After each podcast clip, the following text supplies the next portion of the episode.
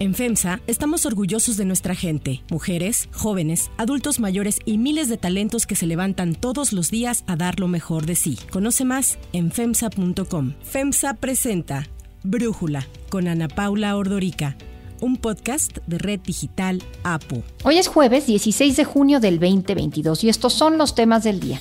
La CFE es responsable del 17% de las emisiones de CO2 en México. El presidente López Obrador niega que exista un problema generalizado de violencia en el país y no va a cambiar su estrategia de seguridad. Xi Jinping y Vladimir Putin reafirman su alianza. El líder chino destaca la legitimidad de las acciones rusas para hacer frente a los desafíos a su seguridad. Pero antes vamos con el tema de profundidad. La Reserva Federal de Estados Unidos, la Fed, anunció ayer que subirá 75 puntos base su tasa de interés. Este fue ya el tercer aumento en lo que va del año y uno mucho más agresivo que los anteriores. La decisión se da después del anuncio de la inflación de mayo, que llegó a 8.6% anual, el nivel más alto desde hace 40 años. Ahora la meta de la Fed es bajar a una inflación del 2%. El presidente Joe Biden dijo que la inflación sería controlada y que es un tema toral en su agenda. I want every American to know that I'm taking inflation very seriously and it's my top domestic priority. El incremento en la tasa de interés es el más alto desde 1994 y deja el referencial en el rango de 1.5 a 1.75%. Así fue el anuncio del presidente de la Fed, Jerome Powell. The Federal Open Market Committee raised its policy interest rate by three quarters of a percentage point and anticipates that ongoing increases in that rate will be appropriate. In addition, we are continuing the process of significantly reducing the size of our balance sheet. Anticipó que a finales del 2022 la tasa de interés llegará hasta un 3.4%, dejando atrás la previsión que dieron en marzo, cuando se esperaba llegar a menos del 2%. Aunque ya se sabía la posibilidad de un aumento de tres cuartos de punto, igual sorprendió la decisión de la Fed por lo agresiva. La resolución no fue Esther George, presidenta del Banco de la Reserva Federal de Kansas City, prefirió subir las tasas solo medio punto porcentual. Ahora, la gran duda es qué sigue. Hay preocupación de que seguir subiendo las tasas de forma tan agresiva pueda llevar a la economía estadounidense a una recesión y que los mercados se desplomen aún más. Una encuesta que realizó el diario Financial Times reveló que el 70% de los economistas prevén una recesión en Estados Unidos para el próximo año. Sin embargo, en conferencia de prensa, Jerome Powell aclaró que la decisión fue inusual y no planean que movimientos tan agresivos sean recurrentes. Agregó que la Fed no está tratando de inducir una recesión, como dicen algunos expertos. Not trying to reduce, induce a recession now. Let's be clear about that. We're trying to achieve uh, 2% inflation consistent with a strong labor market. That's, that's what we're trying to do. Ayer Jerome Powell dijo que el mercado laboral se mantiene fuerte y que se espera un aumento de la tasa de interés de 50 o 75 puntos en el próximo anuncio de la Fed,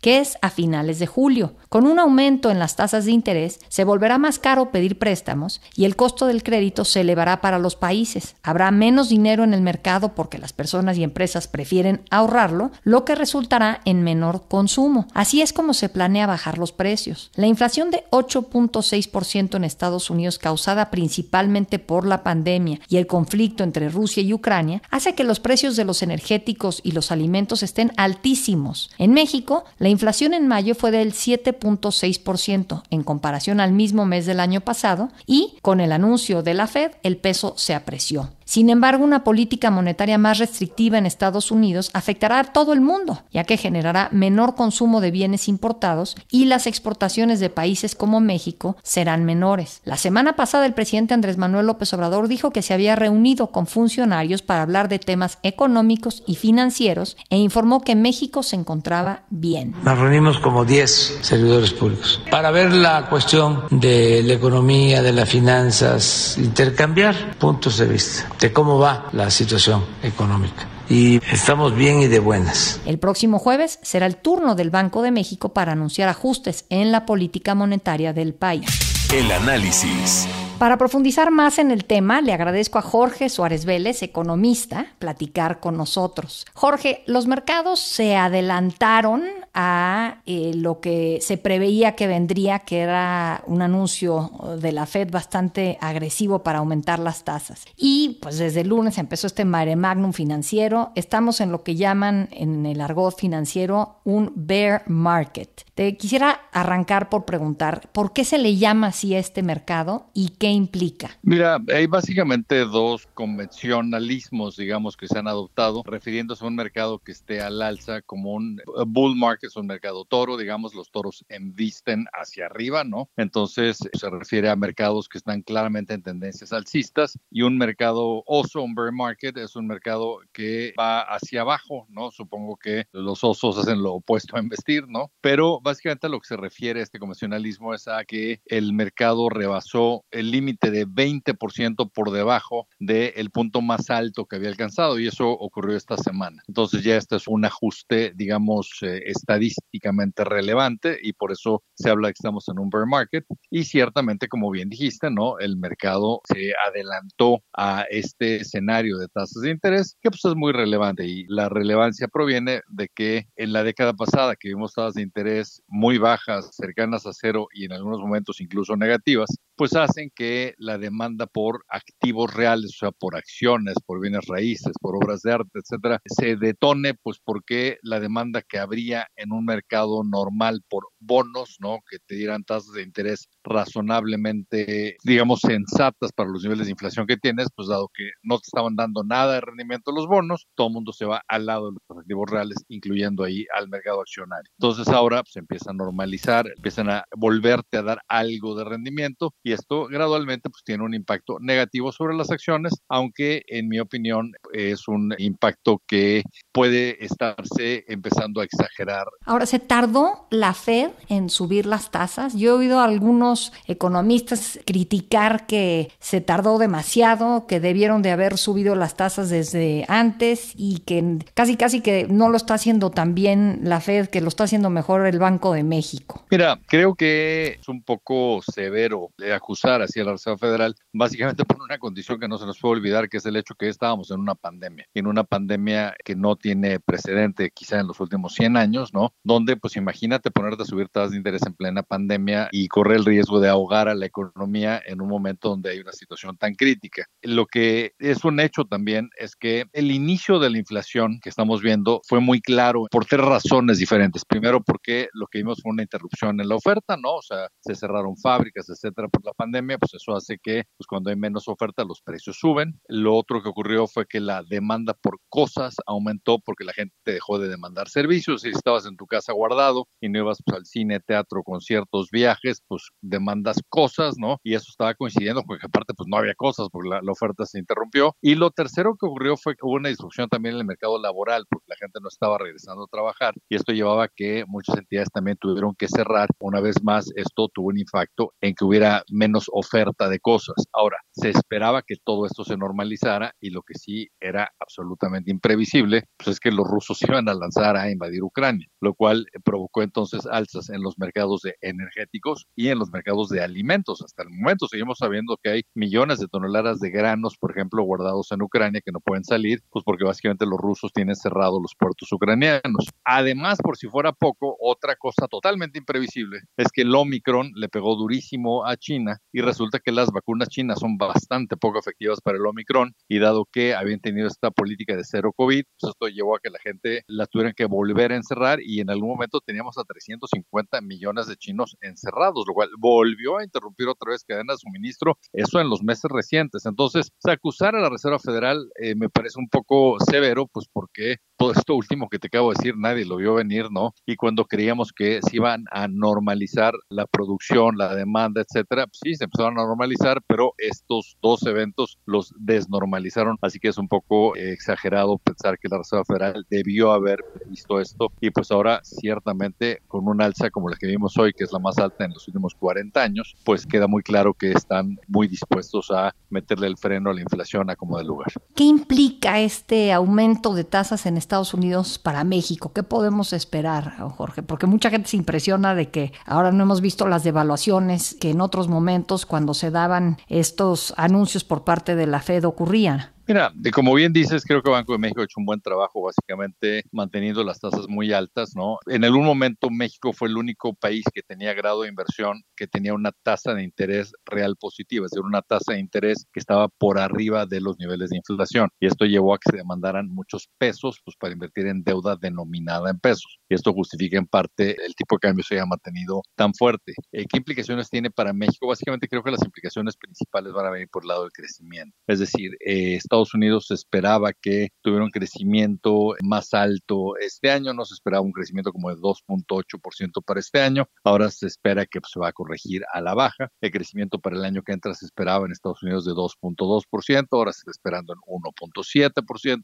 Todas estas reducciones de crecimiento en Estados Unidos le van a pegar también a México, que también por lo mismo va a crecer menos, dada la fuerte integración comercial que tenemos con Estados Unidos. Así que pues, esta es una parte del golpe y lo que habrá que ver cómo reacciona el tipo de cambio hacia adelante. Lo que Banco de México ha estado diciendo es que ellos van a aumentar de la mano con Estados Unidos. Y si Estados Unidos aumentó eh, tres cuartos de punto la tasa, pues Banco de México lo aumentará también tres cuartos de punto, lo cual creo que es absolutamente correcto. Entonces, parecería que en términos de política monetaria se está haciendo bien y yo creo que eso se va a reflejar probablemente en la estabilidad del tipo de cambio. Oye, Jorge, también veo que se habla de que se corre el riesgo de que la economía estadounidense entre en una recesión si le siguen subiendo las tasas, algo como lo que ocurrió en los 70. ¿Qué piensas de eso? Mira, ciertamente si ves la historia, la Reserva Federal ha logrado un aterrizaje suave, digamos, deteniendo inflación solamente tres veces desde 1945. O sea que lo usual es que cuando estás eh, metiéndole el freno a la inflación, eso provoca también algún nivel de recesión. En el caso de este momento es más complicado pronosticarlo porque en Estados Unidos lo que seguimos viendo es una gran fortaleza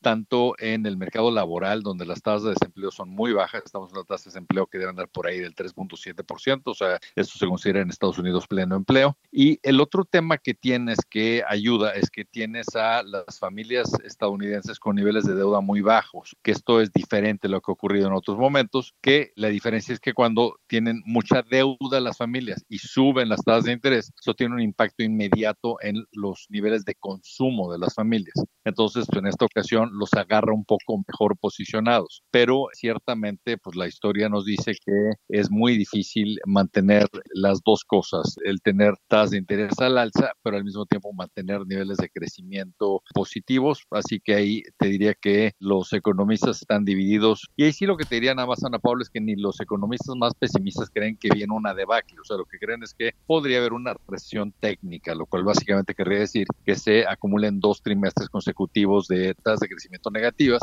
pero eh, no mucho más que eso. O sea, nadie está viendo un, un escenario que pudiera ser más eh, catastrófico, digamos. Jorge Suárez Vélez, muchísimas gracias por darnos tu análisis y platicar con nosotros.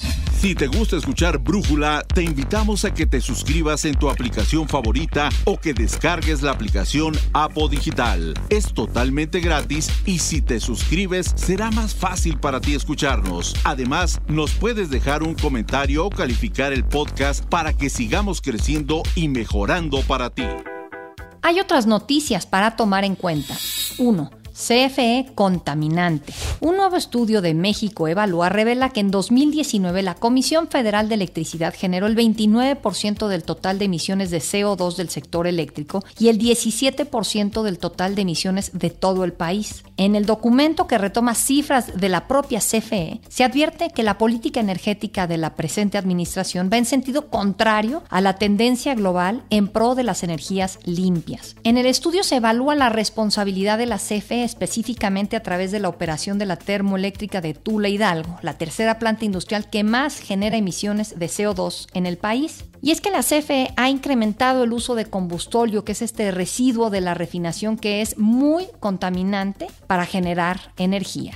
Tan solo en el 2021 se registró un aumento interanual en el uso del combustóleo de un 8%. Para Brújula, Ana Lilia Moreno, coordinadora del Programa de Regulación y Competencia Económica de México Evalúa, nos habla sobre qué se podría hacer para minorar el impacto de las operaciones de la CFE al medio ambiente. En el marco de la visita del enviado para la acción climática de los gobiernos de los Estados Unidos, John Kerry, a nuestro país, destaca la publicación de México Evalúa en materia de impactos medioambientales, sociales y gobernanza, lo que se conoce como ESGs, en el que, de acuerdo con cifras de la consultora Sustainalytics y el análisis que hicimos en México Evalúa, Pemex y la CFE aparecen como las empresas más riesgosas del planeta en esta materia. Y es que plantas como la de Tula contaminan demasiado e impactan la vida no solo de los pobladores de esa región, sino también trasladan sus impactos a la región de la zona de la Ciudad de México, donde se atribuye un quinto de la contaminación a mm, las emisiones que tienen tanto la refinería como la termoeléctrica de Tula. Nuestras recomendaciones abarcan el reconocimiento completo de estos llamados pasivos ambientales y un mayor involucramiento de la CFE y de Pemex en mejorar sus estrategias de sustentabilidad y aliarse con organizaciones internacionales y nacionales, con el sector privado, en un esfuerzo fundamental para poder mejorar sus impactos. También esto se refleja en una falta de transparencia que requerimos sea mejor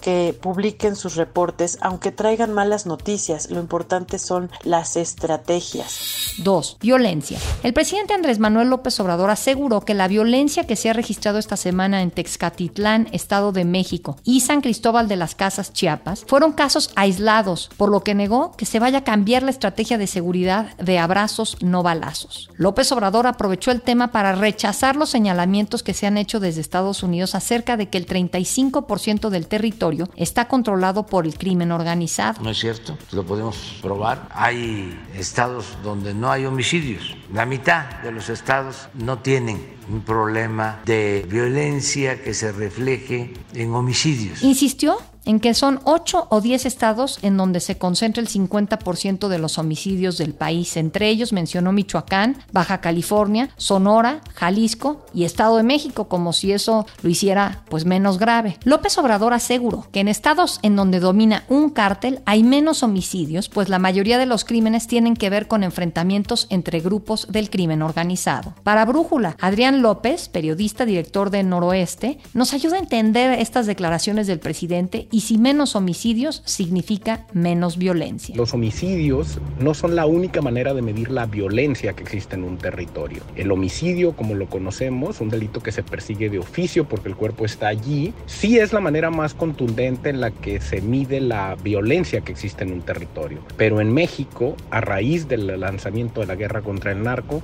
tenemos otro fenómeno violento que afecta profundamente el tejido social y esas son las desapariciones. De hecho, recientemente llegamos a 100 mil desaparecidos en México como cifra oficial. Sin embargo, los colectivos de rastreadoras y de mamás buscadoras señalan que existen muchos más, pues existe una amplia cifra negra y es muy difícil darle seguimiento a estos delitos. Otro hecho grave con el tema de las desapariciones es que existe una profunda impunidad, pues prácticamente son nulas las sentencias que se obtienen por este delito. ¿Qué quiere decir esto? Que en México, incluso en estados como Sinaloa, donde los homicidios vienen a la baja desde 2018, tenemos más desaparecidos que homicidios. Y eso vuelve a la declaración del presidente problemática. La segunda cosa es que es preocupante precisamente porque el hecho de pensar o la sola idea de pensar que lo deseable es que un cártel domine el territorio para evitar que haya homicidios con el argumento de que el grueso de los homicidios, el 75% dijo el presidente, surgen de enfrentamientos entre bandas criminales, pues evidentemente no implica que la gente viva en mejores condiciones de paz. 3. China y Rusia.